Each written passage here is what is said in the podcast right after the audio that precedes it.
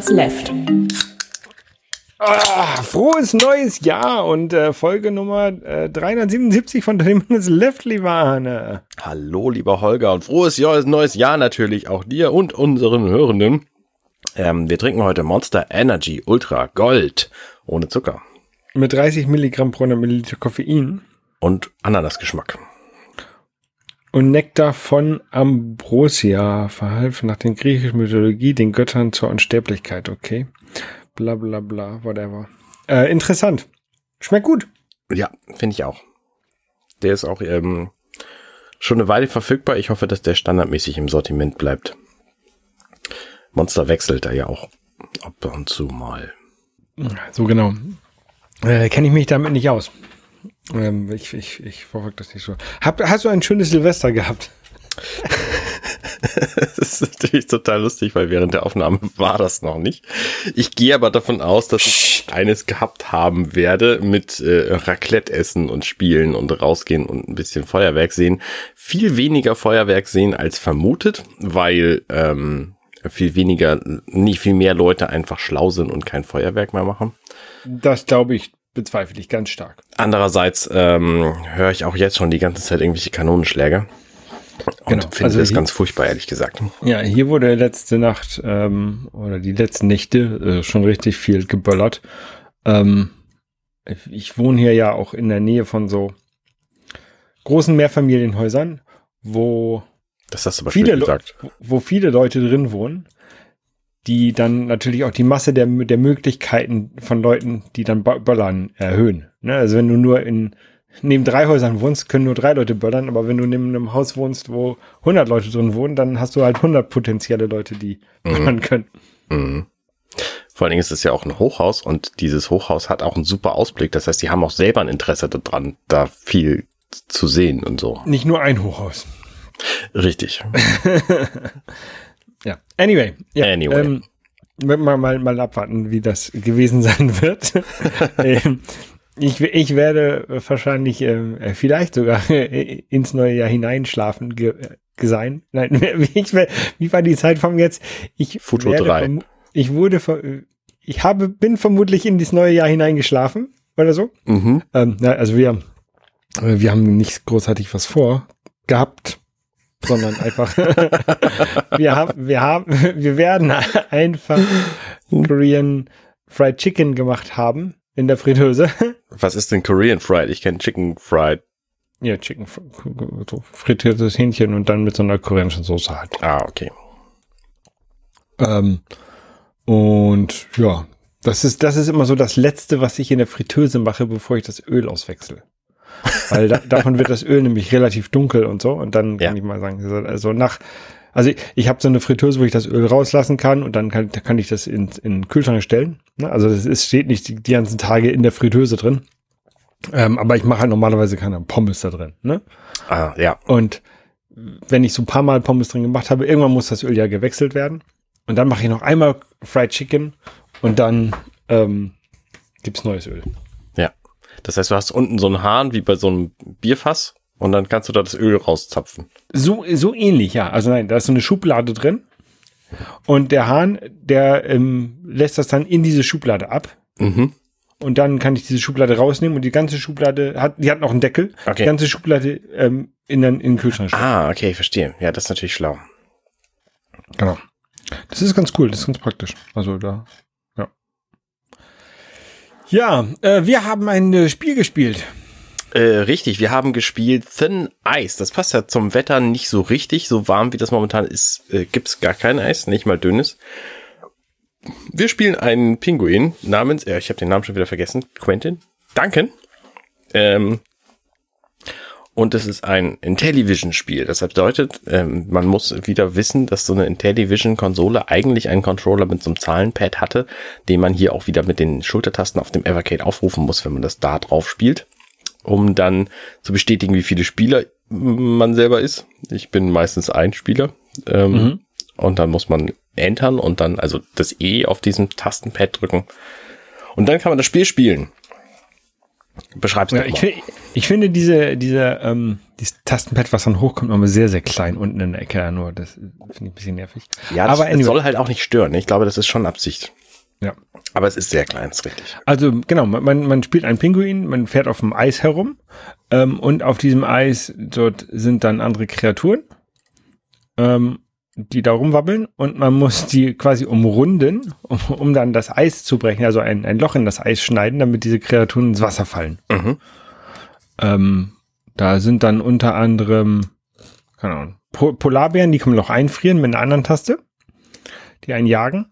Ähm, man kann so Shrimp-Cocktails, heißt es das, glaube ich, einsammeln, damit man schneller wird, die da rumliegen. Ach, man wird schneller. Ich habe nicht verstanden, was die machen, ehrlich gesagt. Ähm, und es gibt einen Seehund. Und der Seehund, der möchte einen immer nehmen und ähm, jonglieren, weil Seehunde jonglieren ja mal alles auf der Nase. Das Mhm. wissen wir ja. Na klar. Ähm, und der Seehund, der läuft halt auch so, ich glaube, relativ zufällig über die, über dieses ähm, Eis. Und, und wenn der aber die Spur, also man, man hinterlässt immer so eine, eine kleine Spur hinter dem Pinguin. Und wenn der Seehund diese Spur findet, dann läuft er einem hinterher und ist natürlich auch schneller als man selber, um einen zu fangen. Den Mhm. kann man abschütteln, indem man sehr zickzack fährt oder indem man ins Wasser fällt. Äh, Und zwar das Wasser von den Löchern, die man vorher gemacht hat. Weil der Seehund kann nämlich nicht schwimmen, der Pinguin kann aber schwimmen. Also der, man, man kann durch, selber durch das Wasser durchschwimmen und auf anderen Seite wieder rauskommen. Wobei das auch nicht stimmt, weil der Seehund auch ab und an ins Wasser geht. Okay, habe ich nicht, äh, hab ich nicht bemerkt. Ähm, und die, die Story von dem Spiel finde ich übrigens ganz witzig, weil das sind nämlich die Freunde, diese schwarzen wackelnden Dinger, ähm, sind die Freunde von unserem Duncan, unserem Held, Pinguin. Und der möchte die aus Spaß ins Wasser schmeißen. Und dieser Seehund ist quasi so die, die ähm, Eispark-Polizei und ähm, will das verhindern, dass da Spaß passiert. Also wir sind so ein, so ein Prankster quasi. Ja. Und ich finde dieses, also ich finde das Spiel ganz witzig. Das macht irgendwie Spaß für eine Weile. Äh, wenn man verstanden hat, was man machen muss, ist es äh, erheblich besser als vorher. Ähm, und ich habe mich gefragt, ob dieses, dieses komplette Spielprinzip nicht auch auf eine, auf ein Tron-Theme gepasst hätte. Es, äh, genau, mich hat das auch an Tron erinnert, also an diese ähm, Lightbike Races da. Mhm. Und es hat mich auch so ein bisschen an Snake erinnert. Ja, genau. Weil man, aber das hängt halt damit zusammen, dass man halt so eine Spur hinter sich herlässt. Das ist ja bei Snake und bei Tron auch so. Richtig. Aber war ganz witzig. Also es ist irgendwie ein lustiges Spiel. Genau, und halt relativ kurz, also man hat immer so ein Bildschirm große Level, ähm, wo dann was passiert und dann kommt ein, wenn, wenn man das dann geschafft hat, wenn man alle seine, keine, im ersten Level irgendwie drei Freunde dann ins Wasser hat fallen lassen, dann kommt ein Eiswagen, so ein, so ein wie aus dem ähm, Schlittschuhstadion, und der macht die Löcher wieder zu. Was so ein Eiswagen ja eigentlich auch nicht macht. Aber, ähm, Ja, aber Genau. der Duncan fährt auch diesen Eiswagen. Es ist, es ist sehr lustig, das Spiel. Das, das ist ein sehr nettes Spiel, ja, genau. Das kann, kann man relativ, relativ ähm, problemfrei auch der ganzen Familie zeigen. Das ist aus welchem Jahr? Ich weiß es jetzt gar nicht. 86. 86. Oh, witzig übrigens. Äh, funny Titbit steht hier in der Anleitung noch drin. Ähm, George Sanger, bekannt als The Fat Man, äh, hat hier seine Musik auch ver- zu diesem Spiel beigetragen. Den kenne ich aus dem Spiel The Seventh Guest, beziehungsweise dessen Nachfolger The Eleventh Hour. Mhm. Äh, das waren so Grusel-Rätselspiele früher. Und ähm, die Musik ist absolut fantastisch von dem. Und hier wäre es mir jetzt aber nicht aufgefallen, dass das der gleiche ist, aber es war offensichtlich eines seiner frühen Werke. Ja. The Fat Man. Ja, äh, witziges Spiel. So, nächstes Mal spielen wir ein Spiel, was wahrscheinlich gruseliger ist. Das heißt nämlich Night Stalker und ist auch auf der Television Collection 1. Ähm, ich will ja immer gerne die gleiche Cartridge, damit ich nicht wechseln muss. Aber äh, wir haben äh, den, Man kann auch einmal in die Woche die Cartridge wechseln. ja, das kann man auch mal machen, das ist richtig. Ähm, ja. Wenn man sowieso gerade auf dem Grusel-Trip ist, dann kann man ins Altonaer Theater gehen und kann sich da das Musical The Adams Family angucken. Das habe ich nämlich jüngst getan. Und es war tatsächlich ganz witzig. Ich war, wusste von der Adams Family gar nichts. Also ich kannte irgendwie so zwei, drei Figuren, aber das war's. Ähm, ich wusste, dass es irgendwie diesen Butler gibt und dass es irgendwie so ein Wuschelwesen gibt. Ähm, und so eine Die Hand. Hand. Äh, die Hand tauchte tatsächlich in diesem Musical nicht auf, aber es war ein sehr nettes Musical. Es ging im Grunde um so eine Liebesgeschichte. Wednesday, die Tochter der äh, beiden älteren ähm, Adams, hat sich nämlich verliebt in einen normalen Menschen und äh, sie sollte dann quasi, äh, sollten die Eltern sich kennenlernen bei einem Dinner im Haus der Adams Family. Und ähm, das ist dann ein bisschen eskaliert natürlich, wie das äh, zu erwarten war. Mhm. Und es ging aber natürlich auch gut aus am Schluss. Und es waren einige, also es waren sehr, sehr viele coole Rollen da drin. Ich glaube, dass die Schauspieler und Schauspielerinnen sich alle sehr gefreut haben, dass sie diese Rollen da äh, spielen dürfen, weil die schon alle sehr skurril und witzig waren für, für sich genommen. Irgendwie der Bruder, äh, Paxley heißt der, ähm, hatte eine witzige Rolle und der äh, glatzköpfige, man weiß nicht genau, was es ist, ähm, ein, ein geschlechtsloses Wesen, sagt er von sich, sagt sie von sich selbst, wurde jetzt von einem Mann gespielt. Ähm, wie hieß der Jeddah? Nee, Dexter, äh, Chester, äh, naja, irgendwie so. Also die Figuren waren jedenfalls alle sehr gut und ich kann Uncle das Stück Fester? Äh, Fester, danke, richtig. Ähm, oh, Fester. Jetzt fällt mir auf, bei Monkey Island der Sheriff, der sah genauso aus und hatte denselben Vornamen wie dieser Fester. Das ist interessant. Das ist bestimmt auch eine, eine ähm, Allegorie, weil die Adams Family gibt's nämlich wohl seit 1938 in Comicform. Dann gab's da auch sehr viel, sehr früh schon irgendwie äh, Fernsehserien zu. Und jetzt gerade läuft ja irgendwas auf Netflix dazu. Wednesday auf Netflix. Wednesday, genau. Über die Tochter.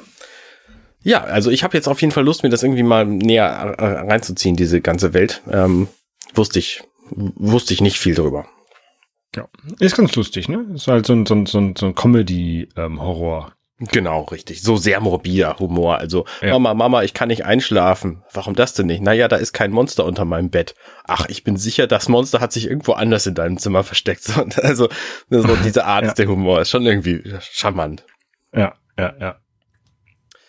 Ähm, nächstes Thema, gar nicht horrormäßig, also für mich schon gedanklich. Ich würde das nämlich nicht wagen und ich bin ähm, äh, da sehr, sehr stolz auf meinen lieben Freund und meine liebe Freundin Alexander und Alexa. Äh, Waschkau nämlich. Die haben sich jetzt mit Hoaxilla komplett selbstständig gemacht. Zum ersten ersten diesen Jahres, äh, 2023. Und das äh, möchte ich einfach mal würdigen hier an dieser Stelle. Und äh, Leute, guckt euch hoaxilla.com mal an. Ähm, die machen einfach sehr cooles Podcast-Zeug und auch äh, inzwischen Videoproduktionen ähm, bei den Wild Mikes. Und äh, das ist auf jeden Fall unterstützenswert. Und die bekommen tatsächlich so viel Unterstützung, dass sie sich das finanziell auch leisten können, von dieser Unterstützung jetzt zu leben. Und das finde ich total großartig, diesen Schritt ja. zu gehen. Äh, großartig. Ähm, hier absoluter Shoutout an Alexander und Alexa.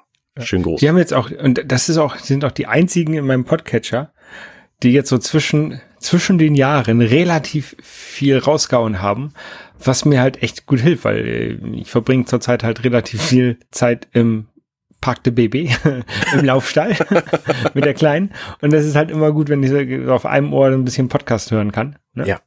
Ähm, also mit dem anderen Ohr kann ich auf die, äh, höre ich der Kleinen so, wie sie rumbrabbelt. Ähm, viel brabbeln ist ja nicht eher quieken.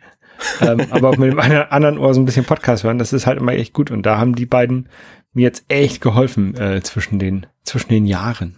Zwischen den Jahren. Oh, ich habe herausgefunden, warum es zwischen den Jahren heißt. Weiter nicht sagen, das kannst du mich, äh, habe ich mich ähm, in der Podcast-Folge, in der aktuellen Gala Be Need In, ähm, kommt das als Frage vor. Oh, sieh an. Okay, erzähl. Äh, über diese, die Podcast-Folge natürlich. Ähm, ja, also Gala Be Need In kenn, kennst du? Da war ich schon mal zu Gast. Das ist eine Rätselshow, die ein Anagramm, dessen Name ein Anagramm ist ähm, von der Originalfolge, der, der Originalsendung. Mhm. Also es ist nicht, nicht genial daneben, sondern Gala Wie nicht in.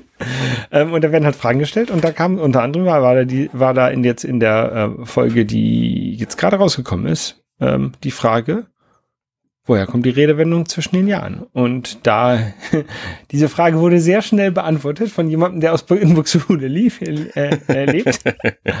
Und ähm, entweder wir hören, die Leute können sich die Podcast-Folge anhören oder du kannst auch gerne selber erzählen, wenn du es unbedingt möchtest. Äh, nee, muss ich nicht unbedingt erzählen. Lasst uns die Leute, also, ne, wir, es ist auch einfach im Internet nachzugucken. Wenn ihr das wissen wollt, könnt ihr einfach entweder diese po Podcast-Folge hören oder äh, ihr könnt auch einfach nachgucken. Auf jeden Fall hat es ein, ein tatsächlich historische Bewandtnis ähm, und ist nicht einfach ein dummer Spruch von dummen Leuten, sondern äh, historisch gewachsen. Ja. Genau. So. Was haben wir noch? Covid-Impfungen Nummer 1, 4 und 5. Genau. Ähm, wir, also ich, meine Frau und unsere Tochter, wir waren bei der Co äh, Covid-Impfung. Für mich war das die fünfte Impfung, für meine Frau war das die vierte Impfung und für unsere Tochter war das die erste Impfung. Ähm, die kriegt für die Grundimmunität tatsächlich drei Impfungen. A, drei Mikrogramm äh, Wirkstoff. Das ist ein Drittel von dem, was ein Erwachsener bekommt pro, pro Shot. Mhm. Ähm, und wir haben das alle sehr gut ver vertragen. Also meine Frau hatte so ein bisschen Schmerzen an der Einstichstelle, aber das ist ja jetzt. Ja, gut. Das ist halt, da hast du halt bei Impfung, ne? Weil egal was du für eine Impfung. Ähm, ich habe mal wieder nichts davon gemerkt und auch, auch äh, unsere Tochter hat sich nichts anmerken lassen davon. Sehr gut. Was ja ein sehr gutes Zeichen ist.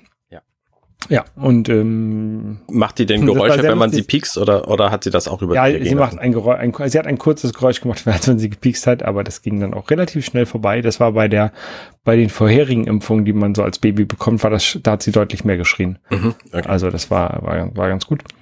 Ähm, und das war sehr lustig. Ähm, das war nämlich genau an dem Tag, als alle Medien davon berichtet haben, dass ähm, dass Christian Drosten gesagt hätte, die Pandemie wäre vorbei. Mhm. Und genau an dem Tag haben wir uns impfen lassen nochmal.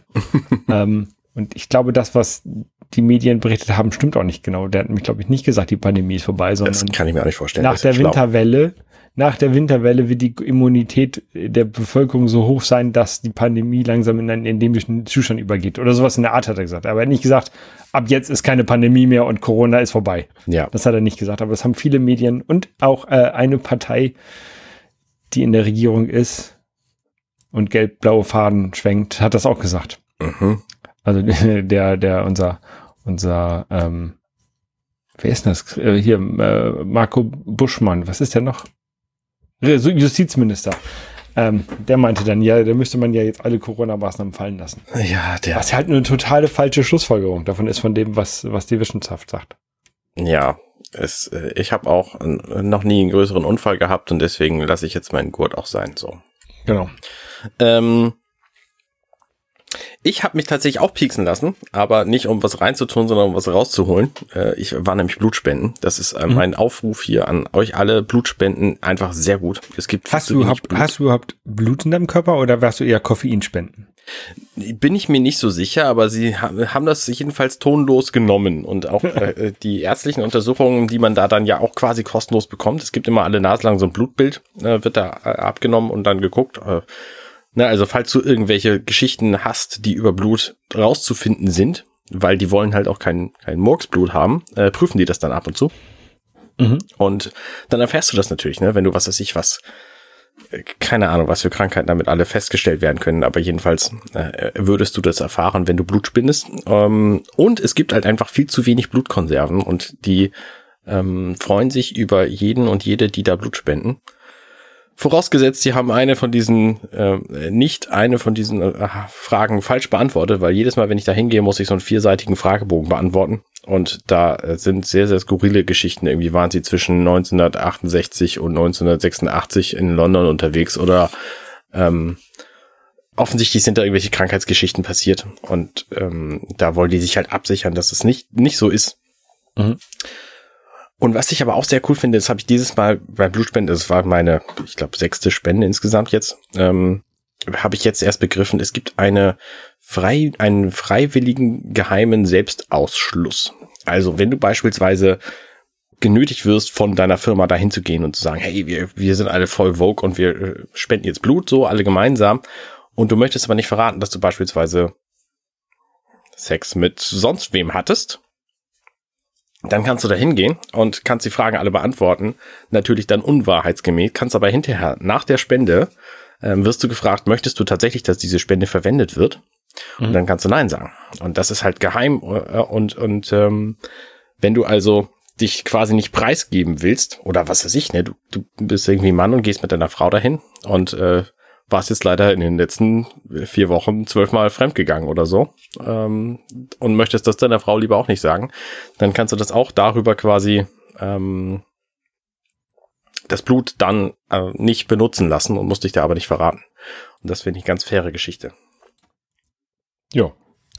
Oh, und wie gesagt, äh, Blutspenden immer gut. Äh, sucht euch jemanden, der Blut, Blutspenden entgegennimmt und äh, abnimmt. So ähm, hier in Hamburg gibt's da diverse, diverse Dienste. Ich werde da tatsächlich auch für bezahlt, wobei das Bezahlen hätte ich jetzt dieses Mal fast vergessen, weil mir das einfach nicht so wichtig ist. Ich gehe da lieber hin, weil ich, ähm, weil ich weiß, dass es hilft. So und die 18,50 Euro, die ich da für diese Spende jetzt bekomme, äh, sind da, da nicht der, der ausschlaggebende Grund. Ich könnte wahrscheinlich, wenn ich mehr Geld haben wollen würde, da auch wöchentlich Plasma spenden.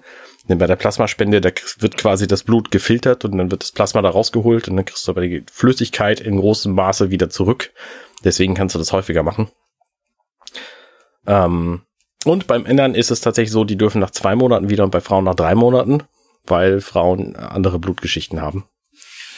Ja, und deswegen. Ja, Frauen verlieren ja im, einmal im Monat auch deutlich mehr Blut. Genau. Als Männer. Richtig. Wahrscheinlich hängt es damit zusammen. Würde Richtig. ich jetzt mal vermuten. Genau. Und es soll auch wohl irgendwelche gesundheitsfördernden Maßnahmen zu haben, Blut zu spenden, weil es sich dann häufiger erneuert. Aber da habe ich mich nicht mit, genauer mit befasst. Ja. Jedenfalls habe ich dieses Mal vergessen, was zu trinken vorher. Und ähm, das kann ich auch auf jeden Fall empfehlen. Vorher viel essen und trinken, weil mein Blutfluss war einfach echt schlecht. Und ich musste die ganze Zeit mit der Hand äh, pumpen. Und das passiert halt nicht, wenn ich vorher einfach einen Liter Wasser trinke, weil dann freut sich der Körper auch, die Flüssigkeit wieder loszuwerden. Mhm. Genau, so viel, so viel dazu. Ja, äh, ich fand, ich hatte leider noch nie Blut äh, spenden. Ich ähm, hatte aber schon ein paar Mal Blut an den Fingern. Und da muss man sich die Finger abwaschen mit Seife. Mhm. Und meine Frau wollte eine neue Seifenschale haben. Und ähm, ich hatte ja, habe ja diesen 3D-Drucker ah. mir vor ein paar Wochen gekauft. Ja. Und dann meinte sie, sie meinte mal, kannst du mal eine Seifenschale drucken? Kannst du mal eine Seifenschale drucken? Bis sie dann, äh, ich so, ja, gib mir ein Design und dann mache ich das. Und dann hat sie mir kein 3D-Modell gegeben, leider, sondern hat mir gesagt, wie es aussehen soll. Wie eine Muschel. Nee. Wie äh, drei Muscheln auch nicht, ähm, sondern rela relativ ähm, einfach. Und dann habe ich ein 3D-Modell erstellt, ähm, ein zweiteiliges. Ähm, also ihr war wichtig, dass äh, die, die Seife ähm, von unten gut ventiliert wird, ne, damit die mhm. ähm, wieder trocknet und dass das Wasser gut abfließen kann, was dann halt da runtertropft, eventuell von, dem, von der Seife. Und dann habe ich eine Seifenschale modelliert und bei Thingiverse hochgeladen für Leute, die dies auch ausdrucken möchten. Ähm, man kann es noch ein bisschen modifizieren. Also ich habe auch die Originaldatei mit hochgeladen in, für Fusion 360.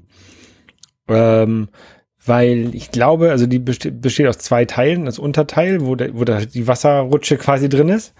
Und dann ein, das Gitter, was man oben drauf packen kann äh, oder was man da reinlegen kann, wo da die Seife drauf liegt. Das Gitter, ich habe das jetzt mit zwei Millimeter dicke Stärke gedruckt. Mhm. Ähm, könnte man wahrscheinlich ein bisschen, bisschen stärker drucken, damit es ein bisschen stabiler ist. Also es ist bounce, ist ein bisschen bouncy. Ne? Mhm. Ähm, aber es ist ganz cool geworden. Aber da drückst du dich ja auch nicht drauf, also. Genau, da drückst du dich nicht drauf. Also es liegt, die liegt ja sicher drauf, die Seife, ne? Aber ähm, wenn, falls es jetzt irgendwann mal bricht und dann würde ich das Ganze nochmal vielleicht mit drei Milliliter Stärke oder sowas drucken.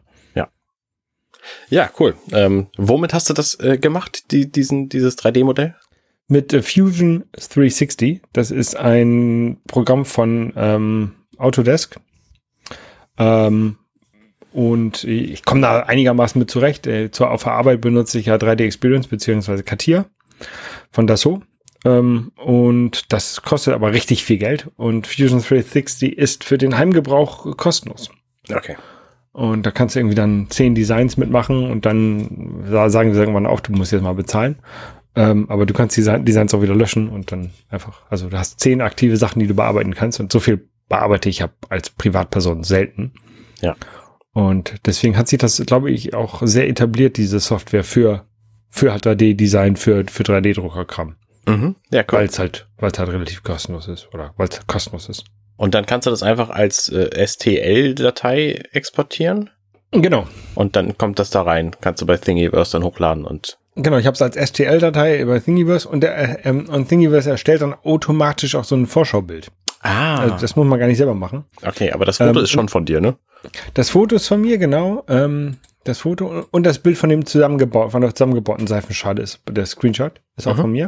Und dann gibt's noch ein Screenshot oder so ein Bild, wo das so ein Blau ist auf so einem Gitter und das ist tatsächlich von Thingiverse selber. Das ist auch 3D, ne? Also das ist nicht nur ein Foto, sondern da kannst du auf, den- auf den Knopf drücken und dann kannst du Ah, voll, oh das- ja, das sehe ich, das sehe ich jetzt, das, ja. voll ja, schön das ganze Modell angucken. Genau. Ja. Das, Ja, sehr cool. Ähm, Finde ich gut. Dinge machen und äh, teilen, sehr gut. genau, weil das ist, da- das ist halt eine relativ einfache Seifenschale, ne? Das ist jetzt keine hoch, hoch großartiges Design. Und da habe ich gedacht, könnte, könnte man das mal ein bisschen verteilen. Ja. Ähm, ich wollte es mit 3D-Modell noch anpassen, dass das parametrisiert ist, dass du einfach sagen kannst, ich will eine Seifenschale haben, die irgendwie 50 Zentimeter breit ist und dann macht er eine automatisch, generiert er eine, automatisch eine. Ja, ich habe immer Ähm, diesen riesen Klotz Seife. Genau. ähm, aber das habe ich noch nicht gemacht. Ja. Ist jetzt auch nicht so schwer. Das, äh, also da sind, muss, muss, zurzeit muss man halt in die Zeichnung reingehen, äh, in die Skizze und einfach die Werte an, anpassen und passt sich das auch schon an. Das sollte eigentlich alles so skalieren. Mhm, okay. Genau. Ähm, wir haben ja unsere letzte Folge vor Weihnachten aufgenommen und diese Folge nehmen wir jetzt nach Weihnachten auf. Äh, zu Weihnachten habe ich meinen Eltern einen äh, Bilderrahmen geschenkt, einen digitalen Bilderrahmen. Ah, Digitale Bilderrahmen sind ja eigentlich ein bisschen, bisschen lame, ein bisschen doof. Ähm, aber ich habe eher denen einen Bilderrahmen geschenkt, den ich mit meinem iPhone von woanders aus bespielen kann. Das ist ganz lustig. Also ich kann jetzt bei mir auf dem iPhone sagen hier, dieses Foto, was ich hier habe, das möchte ich gerne, dass es auf dem Bilderrahmen bei meinen Eltern, die äh, 200 Kilometer entfernt wohnen, äh, erscheint und dann erscheint das da. das ist tatsächlich witzig. Ähm, das ist vor allen Dingen praktisch, weil äh, die wohnen halt zwei, Ki- 200 Kilometer entfernt und bekommen halt ähm, nicht ganz so viel mit von, von, von unserer Tochter. Mhm. Ähm, also ist ja nicht so, dass die irgendwie nebenan wohnen würden. Und so kann ich denen halt immer Bilder auf den Bilderrahmen von unserer Tochter schicken. Und das war, fand ich eine lustige Idee. Und äh, das habe ich denen geschenkt. Das woll, wollen wir jetzt ähm, auch meinen Schwiegereltern äh, schenken irgendwann im Sommer. Die wohnen ja noch ein Stück weiter weg, oder? Die wohnen noch ein paar, ein paar Kilometer weiter weg, genau. Ähm, und dann können die auch mal Bilder bekommen. Cool. Das ist eine, das ist eine coole, coole Geschichte, finde ich gut. Genau, ich habe der, den, der ist von äh, Au- Aura Frames, ähm, hört sich ein bisschen seltsam an, die, also sieht auch so ein bisschen aus wie ähm, Chinese No-Name-Produkt, hätte ich fast gesagt. Ähm, funktioniert aber ganz gut und ich habe das bei Bits und so gehört und Ah. ähm, der Timo hatte das da empfohlen. Ja. Ähm, und dann habe ich gedacht, probierst das auch mal aus. Die sehen halt auch einfach aus wie echte Bilderrahmen. Das finde ich ganz gut. Ich kann mir auch vorstellen, also ne, zu den Zeiten, wo ich mich für digitale Bilderrahmen interessiert habe, weil das die größten bezahlbaren Bildschirme äh, waren, die man so kaufen konnte, ähm, waren die Bildschirme einfach so unfassbar schlecht, dass du das sofort gesehen hast, dass es A ein Bildschirm ist und B das Bild kaum erkennen konntest. Abgesehen davon gab, erinnere ich mich an so eine Geschichte von HP, dass du einfach eine andere eine, eine etwas geänderte ID eingeben konntest und dann hast du die Bilder von wem finde ich anders gesehen. Mhm. Ähm, aber das sind wahrscheinlich alles Probleme, die du heutzutage nicht mehr hast. Von daher könnte man sich das durchaus nochmal angucken. Und diese hier sehen jetzt tatsächlich ganz gut aus. Genau, ich habe den tatsächlich bei mir ähm, vorher zu Hause ausgepackt gehabt und eingerichtet. Mhm. Also ich hatte den dann mit meinem iPhone schon verbunden und ich hatte schon das, was WLAN, was ich bei mir im Mac äh, gespeichert hatte, wo ich dachte, es würde meinen Eltern gehören, eingetragen. Weil dann wäre eigentlich die Idee gewesen, die schließen das nur noch an Strom an. Ja. Das Ding verbindet sich automatisch mit deren WLAN und sie können die Bilder sehen. Ähm, hat leider nicht funktioniert, weil ich das falsche WLAN, ich hatte wohl einen, alten WLAN-Namen dort eingetragen Ah, und okay. da musste, musste meine Mutter das nochmal korrigieren. Das war dann aber auch kein Problem, weil sie das auch hinbekommen. Ja. Ähm, also die muss dann auch nochmal die App installieren und dann nochmal das WLAN richtig einstellen. Ähm, aber das ging. Also ich habe sie ja über, durch, übers Telefon da durchgeleitet und dann war es kein Problem. Also es ist jetzt nichts nichts super kompliziertes. Ja, cool. Finde ich auf jeden Fall eine gute Idee, gerade für solche Geschichten. Ne, kann, es gibt ja diverse Gründe, warum man anderen Leuten Fotos zeigen will. So und ähm, Ja. ja, cool. Genau. Ähm, zwischen den Jahren äh, hatten meine Frau und ich an, Oh, wo kommt noch- das denn her, Mensch? hatten meine Frau und ich auch noch unseren Hochzeitstag. Und äh, meine Frau, die trinkt mehr Kaffee als ich. Also ich trinke morgens äh, Kaffee und dann war's das. Aber meine Frau trinkt halt vormittags normal und dann äh, nach Mittag nochmal einen Kaffee und so. Und ähm, da ist es immer ein bisschen anstrengend, wenn man immer eine komplette ähm, French Press voll macht, wie das, was ich halt morgens mache. Ähm, und wir hatten so eine ähm, Pump-Espresso-Maschine. Ähm, und wir haben eine Siebträgermaschine. Mhm. Aber beides ist ein, ein bisschen anstrengend, find, jedenfalls für sie. Also meine Frau wollte gerne eine Nespresso-Maschine haben. Also wo man so eine Alukapsel reinpackt, auf den Knopf drückt und dann kommt der Kaffee raus. Ja. Das Problem bei diesen Nespresso-Maschinen oder anderen Kapselmaschinen ist halt, die sind halt zum einen, ähm, der Kaffee ist halt super teuer. Ne? Da bezahlst du halt für irgendwie fünf Gramm Kaffee bezahlst du so viel, wie normalerweise ein halbes Pfund kostet, fast gefühlt. Ähm, ist nicht ganz, aber ist, ist schon relativ teuer. Ähm, und sind halt auch echt schlecht für die Umwelt. Ne? Also wenn dieses Aluminium, angeblich kann man das gut recyceln und angeblich, wenn du das dann halt zu einem Espresso-Laden zurückbringst, dann machen die das vielleicht auch.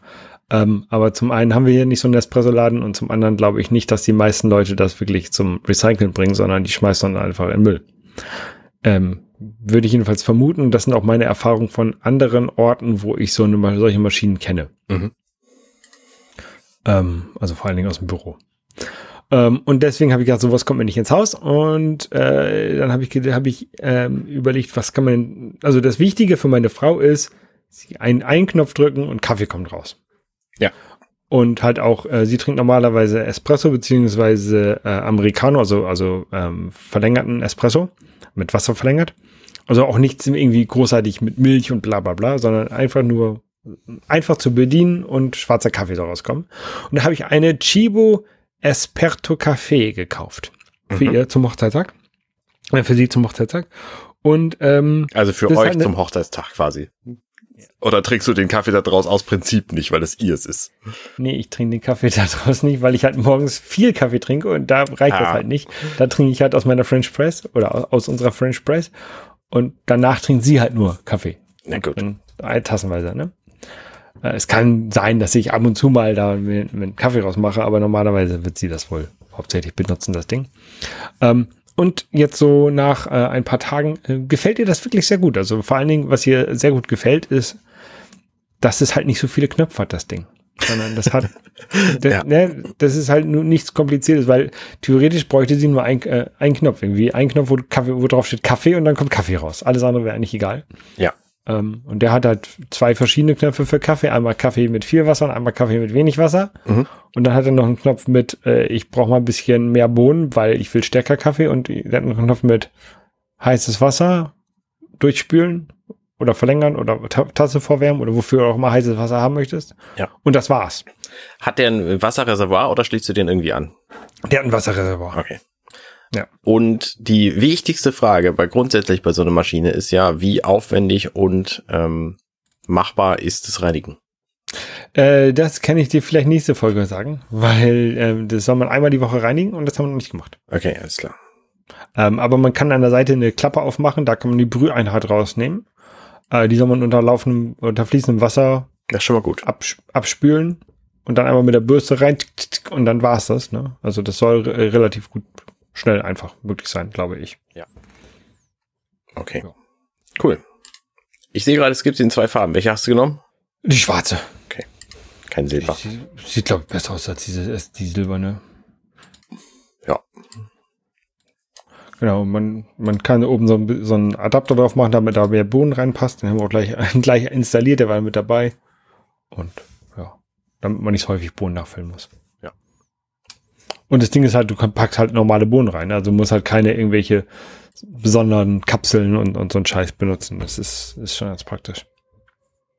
Also ich bin damit sehr glücklich mit diesem Vollautomaten. Und es ist halt wirklich ein super ein, also kostet immer noch 200 Euro, aber ist halt immer, immer noch ein super einfacher Vollautomat verglichen mit irgendwelchen äh, 1000 Euro Dingern. Aber für das, was wir damit machen, reicht der dicke. Ja. Und der Kaffee schmeckt, meiner Frau. Das ist gut. Das ist, die, das ist das Wichtigste. Das ist das Wichtigste. Ähm, anderes Thema. Ich habe auch angefangen, jetzt wieder ein paar Dinge zu kaufen. Ich habe nämlich eigentlich den Plan, äh, jetzt hier Neujahr 2023 weniger Kram zu kaufen. Es gibt, Deswegen doch, machst du das alles noch in der letzten Woche. es gibt aber doch tatsächlich manche Dinge, die ich ganz gerne sammel ähm, und auch gerne komplett hätte. Und eins davon ist dann doch die Evercade Cartridge Sammlung. Ähm, da gibt es ja inzwischen drei verschiedene Farben mit Nummern von 1 bis. Und da habe ich jetzt tatsächlich jüngst ein paar ähm, Cartridges bestellt, die mir noch gefehlt haben und habe demnächst die ersten 27 Cartridges der Standardreihe voll und die ersten vier der äh, wie heißt das? Arcade? Arcade. äh, Reihe. Und ich freue mich da einfach sehr drüber, weil diese Cartridges sind einfach cool. Also, ne, das ist quasi das Spielgefühl von vor 30 Jahren, dass du quasi so eine Plastikpackung hast, die du aufmachen kannst, nee, wo du zum einen draußen siehst, was drin ist, nämlich irgendwie Screenshots oder, oder ähm, Coverbilder von jedem einzelnen Spiel. Vorne ist irgendwie so ein schickes Artwork, wo die alle verarbeitet und zusammengemasht wurden. Und innen drin hast du eine Cartridge, die du dann in dein Gerät stecken kannst. Ob das jetzt der Original Evercade ist oder das Evercade Versus oder das jüngst neu erschienene Evercade EXP. Und ähm, dazu gibt's halt diese Anleitung. Und das finde ich alles unglaublich charmant und mag das total gerne. Und deswegen habe ich jetzt einfach noch ein paar Cartridges bestellt. Ähm, und freue mich da einfach sehr drüber, dass ich diese Sammlung habe. Und ich habe ja auch tatsächlich ein Regal hier neben meinem Schreibtisch, wo die dann drin stehen wo mhm. ich eines, äh, also das habe ich selbst gebaut, das Regal. Und deswegen passt die Höhe dieses Regalfachs exakt auf diese Cartridges. Und dass das so gut passt, macht mich einfach auch unglaublich glücklich. Ähm, ich bin da manchmal einfach gestrickt, glaube ich. Ja. Und da hast du jetzt einmal zugeschlagen und einfach einmal alles gekauft. Nee, nicht alles. Es gibt tatsächlich noch einige, äh, einige neuere, aber man kann bei Funstock ähm, die mit einem Rabatt kaufen, dann zahlt man halt statt 20 Euro wie bei Amazon zahlt man dann halt irgendwie 18 Euro pro Cartridge. Und ähm, das geht bei, wenn man fünf oder mehr kauft. Und ähm, ja. deswegen habe ich da jetzt fünf gekauft und noch ein paar bei Amazon, die auch 18 Euro gekostet haben. Ja, und freue mich einfach, dass ich, ähm, dass ich die jetzt habe, diese Sammlung. Vor allen Dingen, weil das ja auch so ein bisschen historisches Spiele, Spielewissen ist und äh, Videospiele sind einfach auch eines meiner Steckenpferde. Ja. Und weil wir halt auch diese Spiele ähm, hier ja regelmäßig im Podcast spielen. Genau. Das ist ja natürlich dann ein bisschen das Problem, äh, dass du dann ja ähm, mehr Cartridges hättest als ich und dann wäre es ja die Auswahl ein bisschen schwieriger. Dann kannst du ja nicht einfach sagen, ich nehme jetzt das hier, sondern du musst erst immer gucken, ob ich das auch habe. Aber dafür haben wir ja unsere super Seite, da können wir nachgucken. Und vor allen Dingen deswegen habe ich auch einfach auch die gleichen gekauft, die du auch hast, damit ich, damit ich auch alle habe. Mhm. Also ich habe jetzt auch tatsächlich jetzt hier äh, Ende des Jahres genutzt und einmal einmal aufgefüllt. Ich habe tatsächlich eine mehr gekauft als du, ähm, weil ich nicht darauf geachtet habe, dass du die nicht gekauft hast. Ähm, und die kommt aber erst Ende, Ende Januar äh, auf den Markt. Genau. Die ähm, Indie, Indie Heroes Collection 2 ist das. Das ist witzig, weil diese Spiele konnte man nämlich monatlich wechseln, jetzt das ganze Jahr über, letztes Jahr, ähm, spielen auf der Evercade Versus. Genau. Das habe ich mit zwei Spielen von denen gemacht. Und das eine davon, Tapeworm Disco irgendwie, äh, mega gut. Freue ich mich sehr, dass ich das irgendwann nochmal spielen kann. Ähm, die anderen habe ich mir nicht angeguckt. Ja. Ähm, genau, und ähm, also ich kriege das irgendwie Ende, Ende Januar alles zugeschickt. Und ich habe dann überlegt, ähm, den, äh, diese neue Konsole, die, die neue EXP und die fehlenden Cartridges, die ich dann, die mir dann fehlen, weil Evercade will jeden Monat eine rausbringen oder über das ganze Jahr verteilt ungefähr irgendwie zwölf oder elf oder zwölf oder sowas. Also gefühlt jeden Monat eine. Ähm, und dann habe ich überlegt, dann könnte ich man, könnte man ich mir eigentlich irgendwie zu meinem Geburtstag und zu Weihnachten immer die, die ähm, Cartridges, die mir fehlen, selber schenken. Ja, das ist doch Plan. Vor allen Dingen, die bringen ja tatsächlich irgendwie jeden Monat eine raus. Die gibt's seit, ich glaube, Mai 2020. Und die haben jetzt 28 normale Cartridges, irgendwie neun Arcade Cartridges und Arcade, ja doch. Acht. Acht? Acht. Und Arcade und eine C64. Und eine C64 Cartridge. Also ähm, da kommt schon eine ordentliche Zusammlung zusammen. Ja. Und äh, sie haben jetzt auch gerade angekündigt in ihrem Jahresendbrief, dass sie ähm, auch für nächstes Jahr irgendwie mindestens schon elf Cartridges geplant haben. Von denen wir aber nur eine bislang kennen. Also es bleibt spannend, was wir da zu sehen bekommen. Ja. Genau. So. Ja. Wir haben Borderlands gespielt und das genau. hat richtig Spaß gemacht. Es hat tatsächlich so viel Spaß gemacht, dass wir unsere Standardzeit von anderthalb Stunden max ähm, haben wir überboten um eine halbe Stunde, weil wir äh, kurz vor der Zeit gedacht haben, ach nee, komm, wir machen noch ein bisschen. Ja, vor allen Dingen, also ich, ich bin mir bei Borderlands nie hundertprozentig sicher, was passiert, wenn man einfach mitten in einer Map stoppt. Mhm. Also ich weiß, es gibt ja Speicherpunkte und wenn man stirbt, fängt man bei diesen Speicherpunkten auch mitten in der Map wieder an. Aber ich weiß immer nie, vielleicht sollte ich das mal testen, wenn du in der Mitte von der Karte äh, einfach rausgehst und dann beim nächsten Mal wieder anfängst. Ich glaube, dann fängt man immer am, am Anfang von, einem, von Map wieder an. Kann sein. Oder bei Glaube ich. Ich weiß es immer nicht. Und ich habe ich spiele ja Borderlands schon relativ viel und ich weiß es trotzdem nicht, weil ich halt immer zu einem Levelende oder beim Levelübergang ähm, aufhöre zu spielen, in der Regel. Und das haben wir halt auch für diesmal wieder gemacht. Ähm, das ist jetzt tatsächlich, wir spielen jetzt gerade die, die äh, letzte, letzte Story-Mission von dem Tiny Tina DLC von Borderlands 2. Mhm. Ähm, und sind, glaube ich, kurz vor dem Endgegner. Wenn ich mir das richtig sehe. Ich habe äh, die, den Stream auf YouTube veröffentlicht, äh, wie immer. Da kann man angucken und dann äh, gehe ich mal davon aus, dass wir am Dienstag wieder spielen werden. Ja. Jedenfalls ist das der Plan wenn Familie und sowas alles mitmacht, dann klappt das auch. Genau. Richtig. Sehr guter Plan. Äh, ich freue mich da sehr drüber. Ne, es ist ja nicht zu, zu Unrecht mein Spiel des Jahres gewesen. Ja. Letztes Jahr.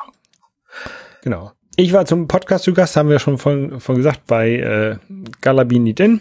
Genau. Ähm, verlinken wir.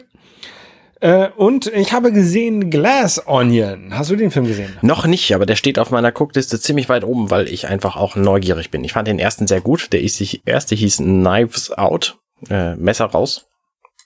Und ähm, Mord ist Familiensache. War tatsächlich ziemlich cool und ich hoffe, dass der genau, das genauso ist, ist. Das ist ein so ein Mystery, nee, nicht Mystery, sondern so ein, so ein Krimi.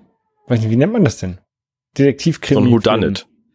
Genau. So, das, das, das ist quasi Cluedo als Film. Genau, ja. Ne? Und da gibt es jetzt einen zweiten Teil. Ähm, und ich fand ihn ganz gut. Also ich fand den ersten besser, aber der zweite war auch ganz nett. Okay. Und da sollen, glaube ich, noch weitere kommen. Also ich glaube, die hatten ursprünglich geplant, dass sie mehrere Fortsetzungen zwei weit, genau, im März 2021 sicherte sich Netflix die Vertriebsrechte für gleich zwei weitere Knives Out Filme. Also einer kommt dann wohl noch mindestens. Okay. Ja, sehr gut, sehr gut. Das erinnert mich tatsächlich, äh, thematisch ist es ja ein ähnlicher Film wie die Hercule Poirot Filme. Ähm, da gab es ja inzwischen auch zwei, die thematisch komplett unterschiedlich waren. Das eine war der Orient Express und das andere war Tod auf dem Nil. Mhm. Und auch die beide würde ich empfehlen und hier auch mit in diese Schiene reinschmeißen. Also sehr cool äh, kann man, okay. kann man gucken. Kann man ja auch bei Netflix gucken? Ich glaube, die sind bei Amazon. Okay, ist auch egal, ja. Also, Aber auch. Äh, auch auf jeden Fall bei irgendeinem Streamingdienst. Vielleicht auch, nee, bei Disney sind sie. Ähm, ah, okay. Jedenfalls äh, sehenswert. Beide. Und gehen halt in eine ähnliche Schiene, dass du nicht weißt, wer war's und äh, irgendwer stirbt. Murder on the Orient Express. Ja, genau. Okay. Ja, ähm, diese Glass Onion und Knives Out, die sind mit äh, James Bond. Richtig, mit Daniel Craig. Es gibt ja inzwischen sehr viele davon. James Bonds oder Daniel Craig? James Bonds. ja. ja. Wenn man sich, sich, tatsächlich so ein bisschen mehr äh, Spionage-Thriller angucken will, dann äh, möchte ich an dieser Stelle nochmal äh, Slow Horses empfehlen. Das ist eine Apple TV Plus Serie und die zweite Staffel davon ist jetzt gerade am 30. Dezember 2022 beendet worden. Und äh, direkt an dem Abend dann auch von mir und Angela. Wir haben äh, ja da einfach uns nicht zurückhalten wollen und haben dann bis um halb eins diese Serie geguckt, weil die einfach unglaublich gut und spannend ist. Also so schön gemacht, so schön dieses Agentenwesen einfach dargestellt, weil Agent sein ist nicht nur äh, irgendwie mit versteckter Waffe rumrennen und Leute ballern, sondern vor allem so tun, als sei man wer anders, selbstbewusst andere Leute ansprechen. Also es ist einfach sehr, sehr viel Sozialkram drin. Und das funktioniert und wird auch sehr, sehr gut dargestellt in dieser Serie. Und ähm, auf die Story möchte ich gar nicht genauer eingehen, weil das vielleicht was verraten würde. Aber äh, die ist einfach unglaublich spannend und sehr gut gemacht. Ich würde bei der ersten Staffel anfangen, äh, weil ihr da die Figuren ein bisschen, bisschen besser kennenlernt ähm, mhm. und dann die zweite gucken, aber auf jeden Fall beides gucken. Das sind extrem kurze Serien. Die Folgen jeweils gehen zwar lang, irgendwie 45, 50, 60 Minuten oder was, aber es sind nur sechs pro, pro Staffel.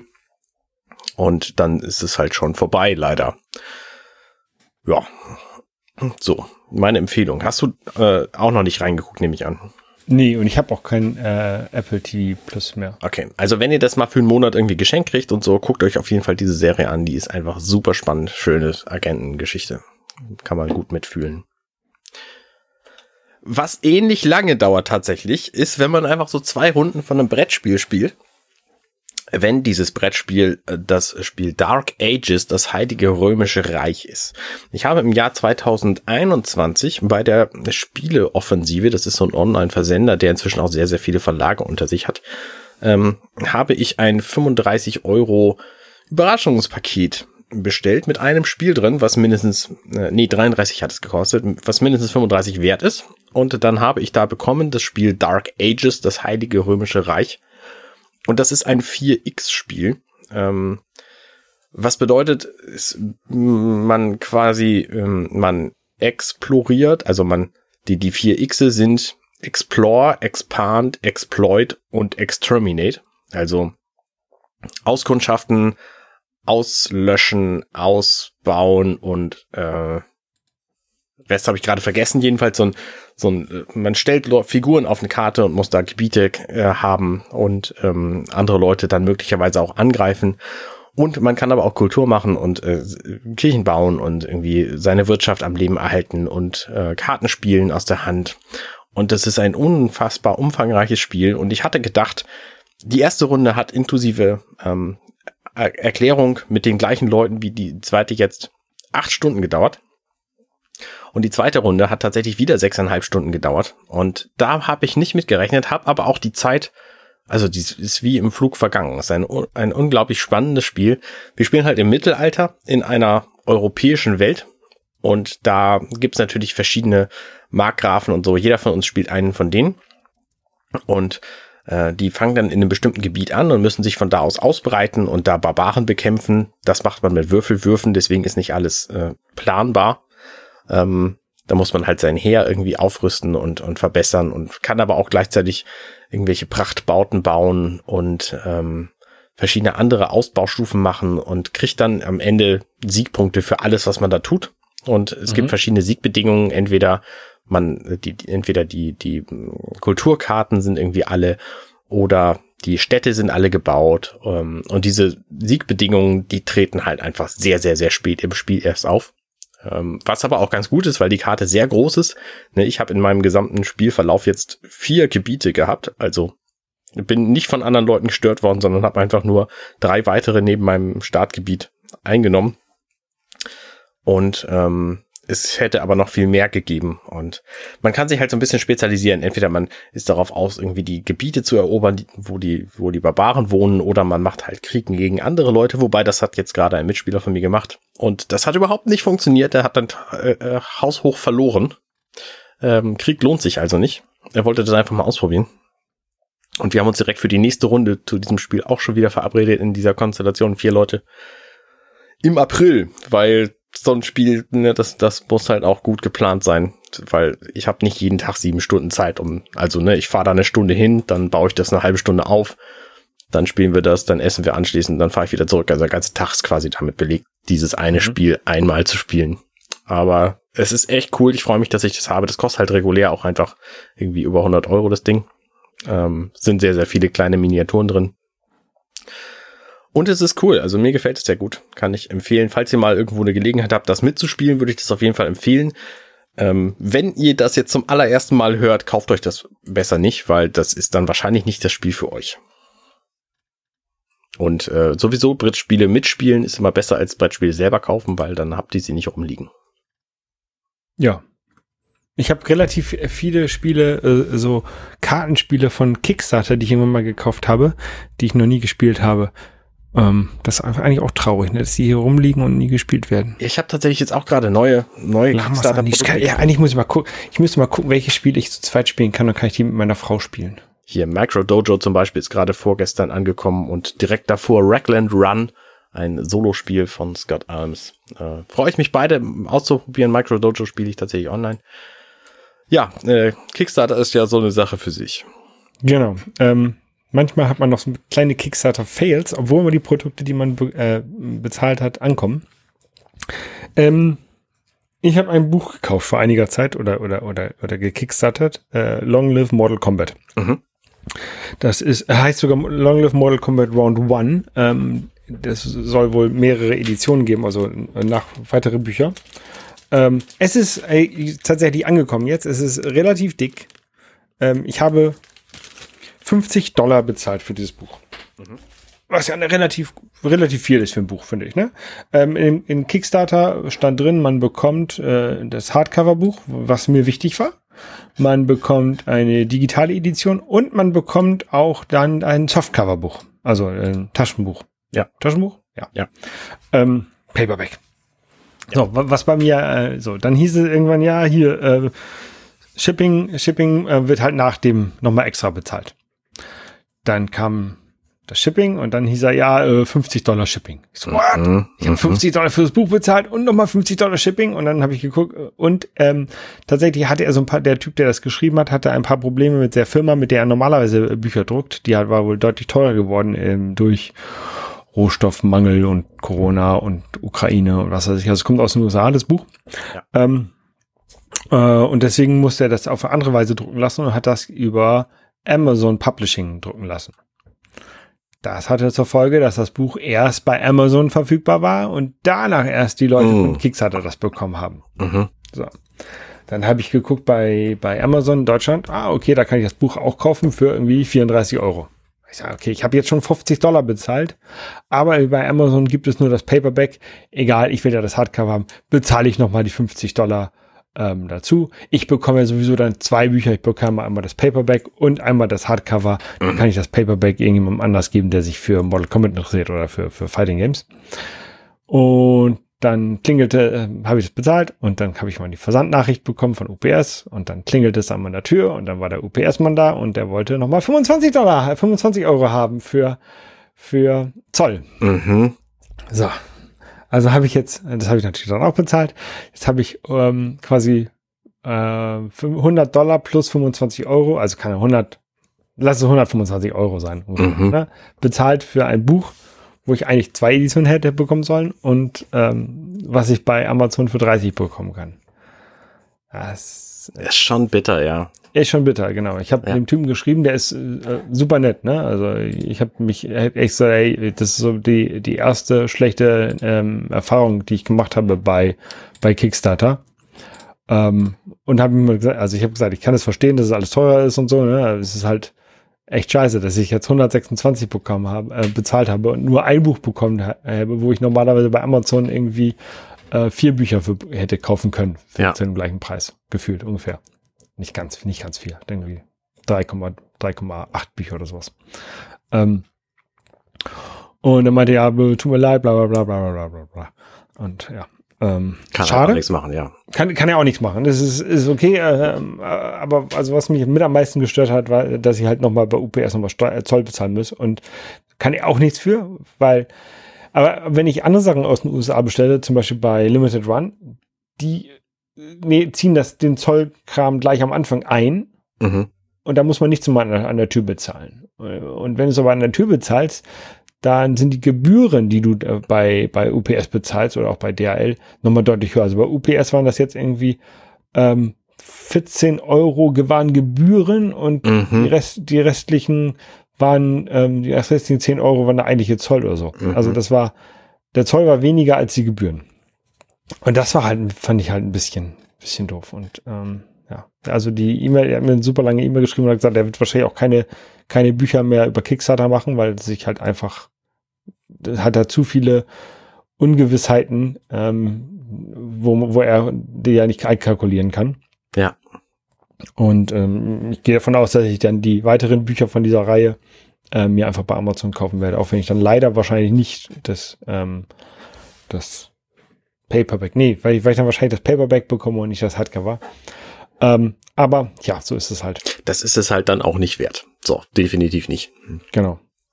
Ja.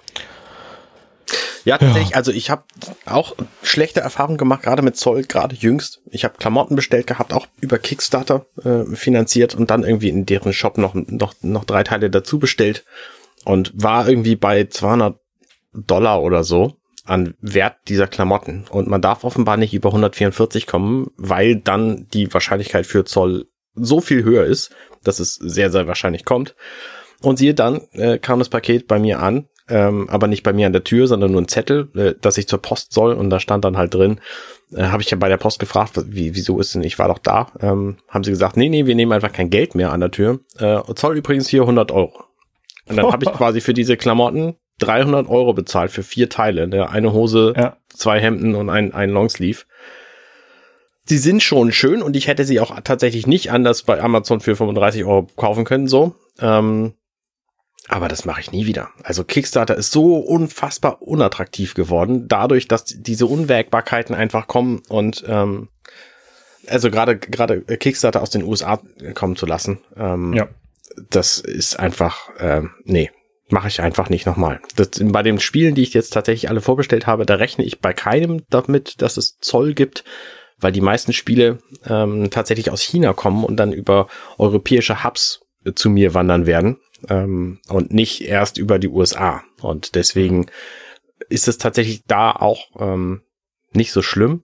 Aber was ich da auch merke, ist, dass der Versand immens teurer geworden ist und dass die Steuern, ähm, die Kickstarter darauf erhebt, ähm, keine Ahnung, was für Steuern das sind, seit dem 1. Juli 2021 auch erheblich höher geworden sind ähm, so dass es sich quasi für Europäer überhaupt nicht mehr lohnt. Da zahlt sich jetzt quasi das Doppelte an, an Versand und, und äh, Steuern nochmal drauf. Ne? Wenn du irgendwas für 50 Dollar, Dollar kaufst, zahlst du 100 Dollar für das komplette Produkt, weil es einfach ähm, so immens teuer ist.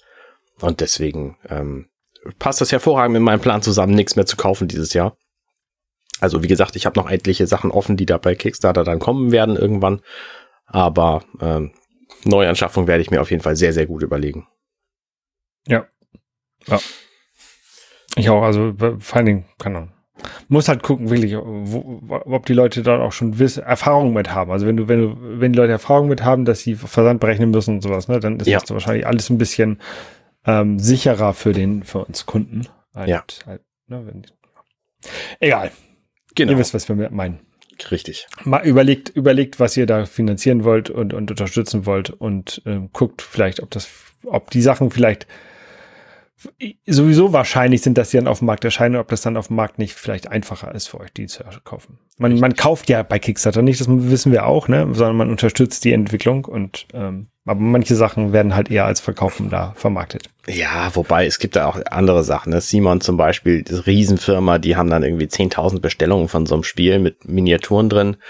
Ähm, da finanzierst du schon nicht irgendwie die Entwicklung mit, glaube ich, sondern die würden das eh machen äh, die gucken dann halt nur, dass sie das darüber ja. machen. Also ja, deswegen sind auch kleinere Kickstarter-Firmen irgendwie sympathischer. Aber genau. die haben dann halt keine Erfahrung. Das ist halt einfach schwierig alles. Genau, richtig. So. Einfach, gut. Guckt einfach genau hin, wo ihr euer Geld lasst. Genau. So. Dann kommt gut ins, ins, in dieses Jahr rein. Also, nein, ihr seid ja schon drin. Ähm seid gut in diesem Jahr. Seid gut in diesem Jahr, genau.